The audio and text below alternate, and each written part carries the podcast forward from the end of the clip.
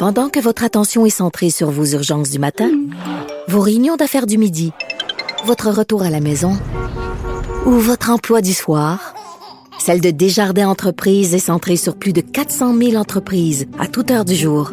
Grâce à notre connaissance des secteurs d'activité et à notre accompagnement spécialisé, nous aidons les entrepreneurs à relever chaque défi pour qu'ils puissent rester centrés sur ce qui compte, le développement de leur entreprise. Avertissement. Cette émission peut provoquer des débats et des prises de position pas comme les autres. Vous écoutez Sophie Durocher. Si je vous dis euh, Club Med, est-ce que vous pensez hôtel ou vous pensez centre euh, de vacances, euh, style euh, petit centre de jour, de centre pour les enfants? Bien évidemment, quand on pense au Club Med, on pense à un hôtel, puis pas juste petit hôtel, là, un gros complexe hôtelier. Et pourtant, le tout nouveau Club Med de Charlevoix a réussi à être classifié comme centre de vacances, ce qui lui procure énormément d'avantages fiscaux. Et ça fait pas du tout l'affaire de l'Association hôtelière Québec. Donc, on va en parler avec la PDG de cette association, Véronique Tremblay. Bonjour, Madame Tremblay.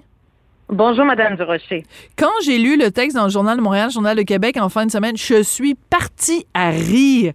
Le Club Med qui se présente comme un centre de vacances, qu'est-ce que c'est ça?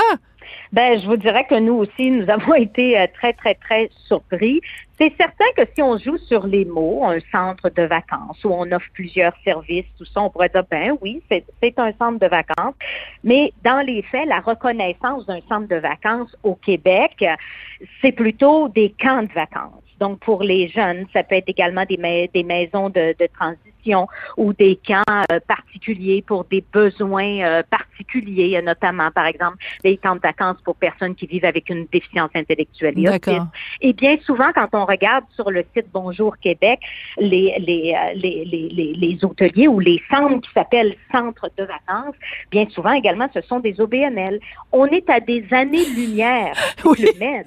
Oui. Ah, honnêtement, on a vraiment été surpris, puis même, je vous dirais, choqués. Parce qu'il faut être honnête, là, il y a, plein d'autres hôteliers qui offrent également de la forfaitisation, des forfaits, et ils paient la taxe sur l'hébergement.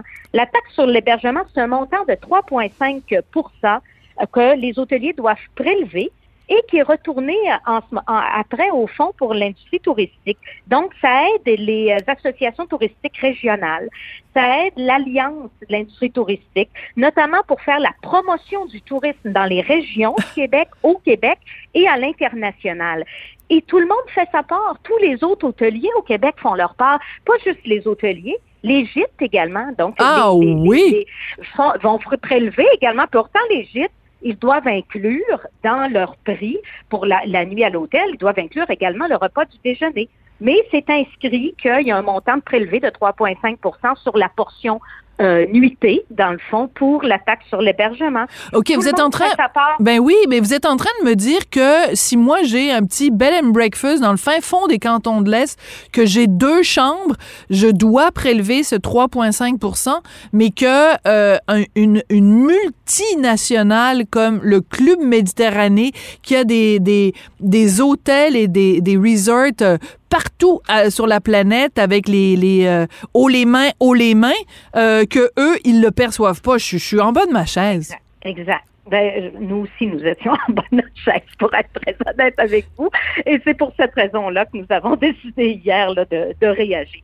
D'accord. Alors, comment comment on fait quand on est justement l'association euh, Hôtellerie Québec? Comment on fait pour euh, euh, avoir des explications? Parce qu'en fait, c'est euh, le Club Med a beau avoir demandé d'avoir d'être classifié comme centre de vacances, ça voulait pas dire nécessairement que le gouvernement allait lui accorder cette classification-là. Donc, comment explique-t-on qu'au gouvernement, les gens ont reçu le dossier du Club Med puis on dit ah ben oui, on va on va considérer que c'est comme si c'était des OBNL puis que c'était juste des petits camps de vacances euh, pour, euh, pour des personnes en moyen. Comment, comment vous expliquez ça?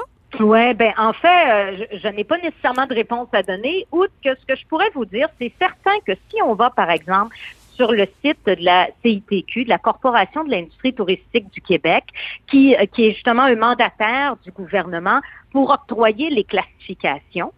Euh, donc, la demande a été faite à, à la CITQ et ça a été accepté.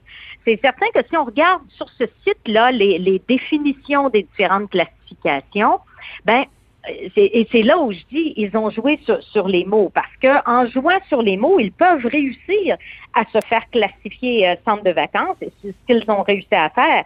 Mais quand on regarde l'esprit de la loi mm. lorsqu'elle a été adoptée, c'était pas du tout en ce sens-là que ça visait une toute autre clientèle. Et d'ailleurs, quand on regarde sur le site Bonjour Québec, qui est classifié centre de vacances, parce que tu peux porter centre de vacances dans ton nom sans être, sans recevoir la, classification centre de vacances. Et quand on regarde la classification centre de vacances en tant que tel, qu'on va voir les autres, ben, je veux dire, ce, sont des, des, des, des, des, des, des, camps de vacances pour, pour les jeunes, la grande, grande majorité. Et bien souvent des OBNL aussi. Donc, c'est là où, ils, où on dit, ils ont joué euh, sur les mots. Et oui, il y a une nouvelle loi qui a été adoptée euh, cet automne euh, pour l'hébergement touristique. Donc, il y a des changements qui vont être apportés.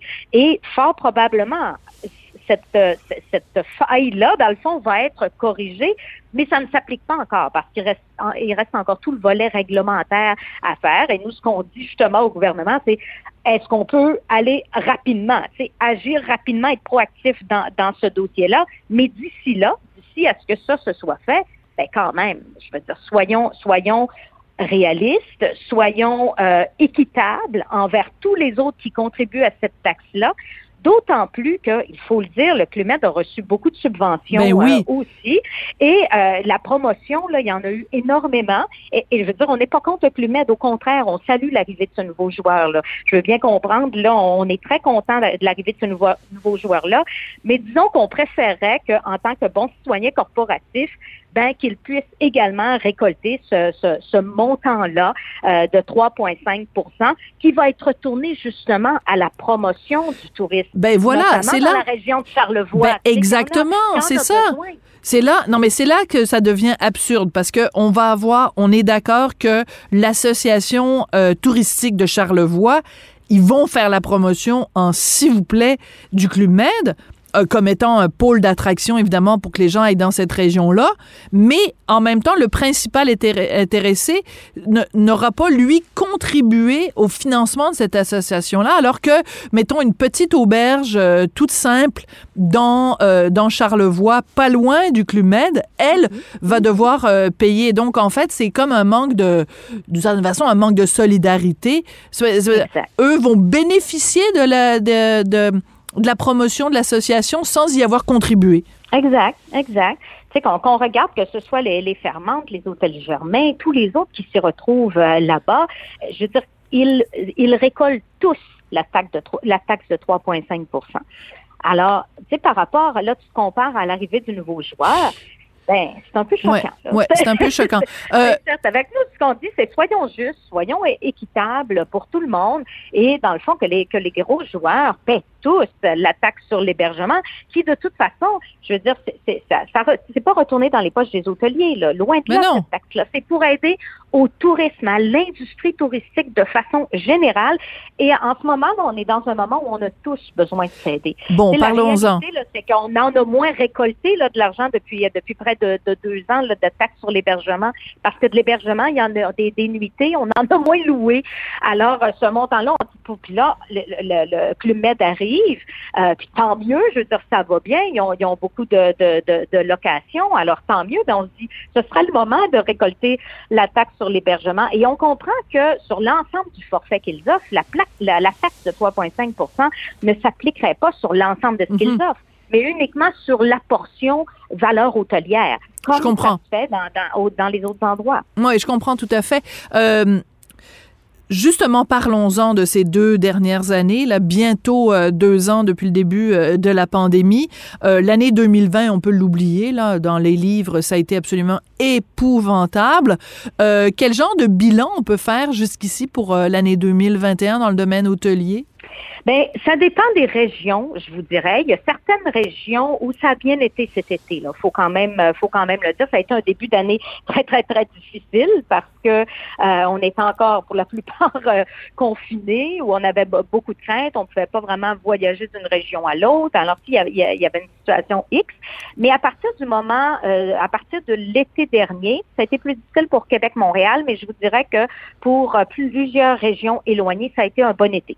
Donc ça, il faut, faut, être honnête de ce côté-là. Et euh, un bon euh, un bon début d'automne aussi. Euh, par contre, on n'est pas sorti quand, quand je dis un, un, bon, un bon été ou un bon, c'est une éclaircie à travers plusieurs mois qui ont été vraiment difficile. Puis pour nos gros hôteliers, je veux dire, on n'est pas sorti de l'auberge encore. La, réalité, c'est que oui, dans certaines régions, les réservations euh, vont, vont bien pour le pour le temps des fêtes, pour janvier. Mais je veux dire, le tourisme d'affaires, euh, tout le tourisme qui provient du, de l'international, euh, c'est encore très difficile. C'est encore très difficile et ça affecte encore davantage Québec-Montréal. Et là, bon, ça ne le cachera pas, il y a l'arrivée du variant Omicron euh, aussi. Alors, ça a, une, ça a un impact. On le sent surtout depuis le début de la semaine euh, dernière où euh, ben il y a des annulations qui ah se font à cause de ça.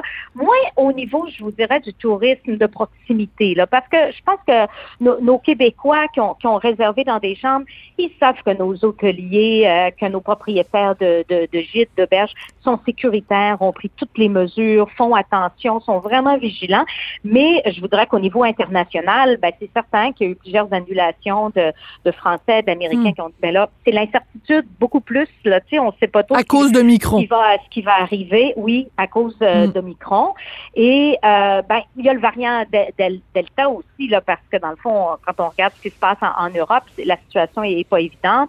Alors, c'est pas uniquement, on est, on est perçu comme une destination sécuritaire parce que notre taux de vaccination est élevé, on prend beaucoup de mesures de précaution, alors ça, c'est positif. Mais je veux dire, l'insécurité en lien avec les frontières, c'est sûr que que ça a un impact. Et je vous dirais, le tourisme d'affaires, tout ce qui est le tourisme corporatif, ben ça a un impact aussi. Par exemple, une entreprise cotée à bourse ou qui avait prévu organiser un, gros congrès ou encore un, rassemblement pour euh, de la faire de la stratégie, ben là, ils disent, ouais, peut-être qu'on va faire ça encore à distance cette ah année. Oui. Ils ne voudraient pas qu'il arrive quelque chose. Puis, euh, alors, c'est sûr que de ce côté-là, euh, oui, euh, ça, ça, affecte nos, nos, hôteliers. c'est difficile de parler de pourcentage parce que ça dépend d'une région à l'autre, donc ça peut, ça peut varier beaucoup mais on mise beaucoup, puis, par exemple, en, en Abitibi, ben là, de ce côté-là, ça va beaucoup être, par exemple, le, gouvernement crie. Euh, ben, parfois, il y avait des voyages de fonctionnaires. Ben là, on veut être plus prudent que moins. Alors, euh, il y a des annulations de, de ce côté-là aussi. Alors, je dirais que c'est à plusieurs niveaux, puis évidemment, chaque région a sa particularité, euh, mais on veut tous, euh, puis tout le monde est de bonne foi, tout le monde a hâte que ça reprenne, parce que oui, ça a été très pour la liquidité de nos hôteliers aussi. Quand mais c'est ça, comment on fait? c'est un, service essentiel, mais ben tu n'as pas, de, pas de clients ou pratiquement pas. Euh, ben, c'est difficile, c'est très difficile. On a eu des, des aides du gouvernement fédéral, ça a été, euh, ça a été apprécié. Mais euh, mais faut faut pas faut pas lâcher. Là, on est on a été soutenu là aussi par, par, nos gouvernements. On peut pas dire qu'il n'y a, rien eu. Euh, je vais vous dire, on espère qu'il va y avoir encore de l'aide parce que nos hôteliers ont besoin de se sortir la, la, la tête de, de l'eau là. Euh, Est-ce qu'il y a eu des faillites? Est-ce qu'il y a des hôtels, différents endroits ben, au Québec qui qui n'ont pas survécu à la pandémie? Oui, il y a eu des fermetures c'est sûr qu'il y a eu des fermetures. Donc, euh, je, dirais aussi souvent, ça peut être sur des, ou des, ça a été vendu, par exemple, des gîtes qui ont pu retransformer leur gîte en, en résidence. Ou euh, donc, il y a eu différentes situations un peu partout. Euh, mais tout le monde, je pense, souhaite toujours en se disant, ça va reprendre, ça, ça, ça va reprendre. Alors, c'est le souhait, puis tout le monde garde, garde espoir et continue de travailler très fort. On, on mise sur une destination, on est sécuritaire. Alors, on, et on mise beaucoup sur notre tourisme de proximité. Oui. Et je vais vous dire, ce qui nous a vraiment aidé, c'est le tourisme de proximité. Heureusement. On va passer le message. C'est euh, heureusement nos, nos, Québécois nous ont visités. nous, euh, non, mais c'est vrai, on va le dire, c'est vraiment apprécié parce qu'heureusement qu'on a euh, les, les, Québécois, on a eu beaucoup d'Ontariens aussi. Alors c'est sûr que le, le, tourisme de proximité, on, on l'apprécie énormément. Puis on va le dire, les Québécois continuent à voyager, à visiter vos belles régions, votre Québec, Québec, Montréal. On a de beaux attraits, on a de beaux hôtels hôtels, gîtes, auberges, euh, résidences touristiques pour vous accueillir. Vous êtes une bonne ambassadrice. Vous êtes une bonne ambassadrice, Madame Tremblay. Écoutez, il nous reste juste une minute. Il nous reste juste une minute. Je, je, veux juste bien comprendre. Euh, pour aller à l'hôtel, on n'a pas besoin d'avoir un passeport sanitaire. Par contre, une fois qu'on est à l'hôtel, pour aller à la, au restaurant, là, ça prend un passeport sanitaire. C'est ça? Oui, oui, là, on n'a pas le choix. Ouais. D'accord. Dans le fond, tous les restaurants, c'est la même chose. Qu'il soit à l'intérieur d'un hôtel euh, ou pas. Euh, même chose s'il y, a un buffet. Mais ce que je veux dire, c'est que pour ah oui, même pour le buffet. Donc même si on n'est pas euh, adéquatement vacciné, on peut évidemment coucher à l'hôtel, mais on n'aura pas le droit d'avoir prendre le petit déjeuner avec les autres. Ok, je voulais juste clarifier cette cette chose là. Mais on n'a pas besoin de passeport sanitaire pour rentrer à l'hôtel sans euh, euh, c'est c'est pas nécessaire. Madame Tremblay, ben écoutez, euh, je pensais jamais je pensais jamais entendre la PDG de l'association hôtelière Québec utiliser l'expression on n'est pas sorti de l'auberge, mais vous l'avez fait puis je vous félicite là-dessus. J'adore votre sens de l'humour puis bon courage dans votre tentative aussi de faire entendre raison au Club Med. Moi j'ai beaucoup de difficultés à comprendre ça. On va peut-être avoir des réponses au cours des prochains jours. Merci beaucoup madame Tremblay. Ça fait plaisir. Merci beaucoup. Au revoir. Véronique Tremblay, qui est présidente directrice générale de l'Association hôtelière Québec. Elle m'a bien fait rire, en effet, en disant on n'est pas sorti de l'auberge. En tout cas, nous, on est sorti de l'auberge. Ça va bien, nos affaires. Je voudrais remercier Jean-François Paquet à la mise en onde, à la réalisation. Florence Lamoureux, qui a travaillé euh, toute la fin de semaine à la recherche. Merci à vous d'avoir été là. Et on se retrouve, bien sûr, on a toujours rendez-vous demain, mardi.